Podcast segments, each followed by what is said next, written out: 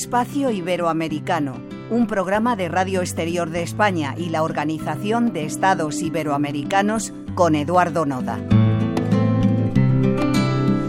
¿Qué tal? Bienvenidos. Como ya han escuchado, soy Eduardo Noda y a partir del programa de hoy tomo el testigo y los estaré acompañando en Espacio Iberoamericano.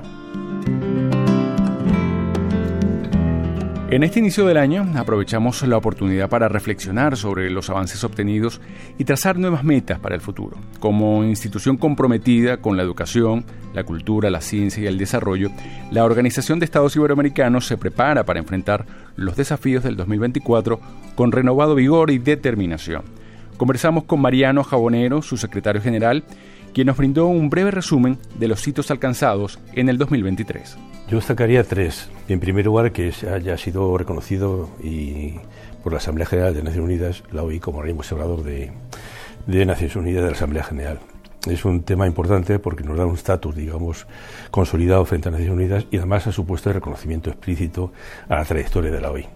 El segundo también tiene que ser un cierto reconocimiento y encargo de trabajo, y es haber sido designado de nuevo representantes de, de América Latina en el Comité de Alto Dirección del ODS número 4. El ODS número 4 es el ODS de Educación, cuando estamos a más alto nivel en el seguimiento del cumplimiento de ese ODS.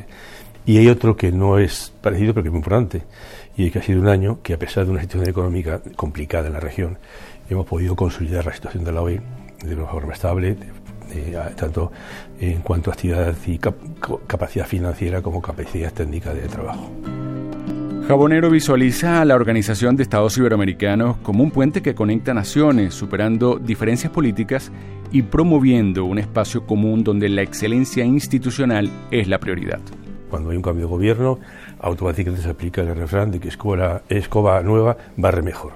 Eh, y hay planteamientos, bueno, pues yo doy fe de que muchas veces servimos para hacer empalmes más correctos. Eh, el que sale, confíe que, que, haya trabajado con nosotros y que viene, eh, pregunta y al final podemos decir, bueno, pues esto es un tema que interesa y debe continuar.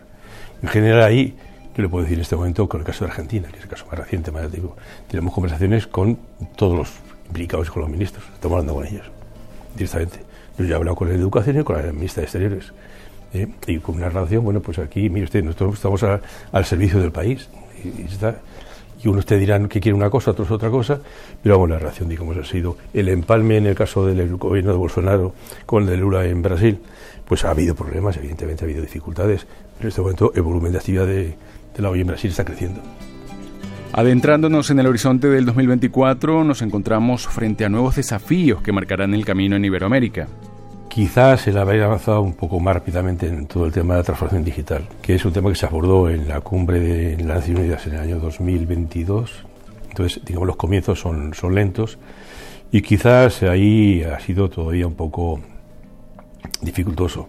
También es verdad que eh, la presencia y actividad de los países de América Latina es fuerte pero quizás también el haber conseguido implicar mucho más en otras entidades que no son americanas, como es el caso de la Unión Europea, como es el caso de la OCDE, como es el caso de entidades que trabajan desde fuera de la región y que a veces piensas que han perdido un poco el pulso de la región.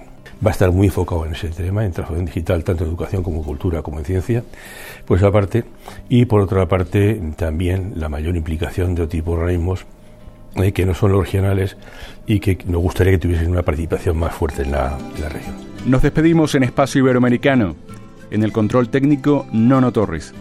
En nuestra próxima entrega seguiremos conversando con el secretario general Mariano Jabonero. Les recordamos que nos pueden seguir a través de Radio Exterior de España o en su página web y en los canales de la Organización de Estados Iberoamericanos.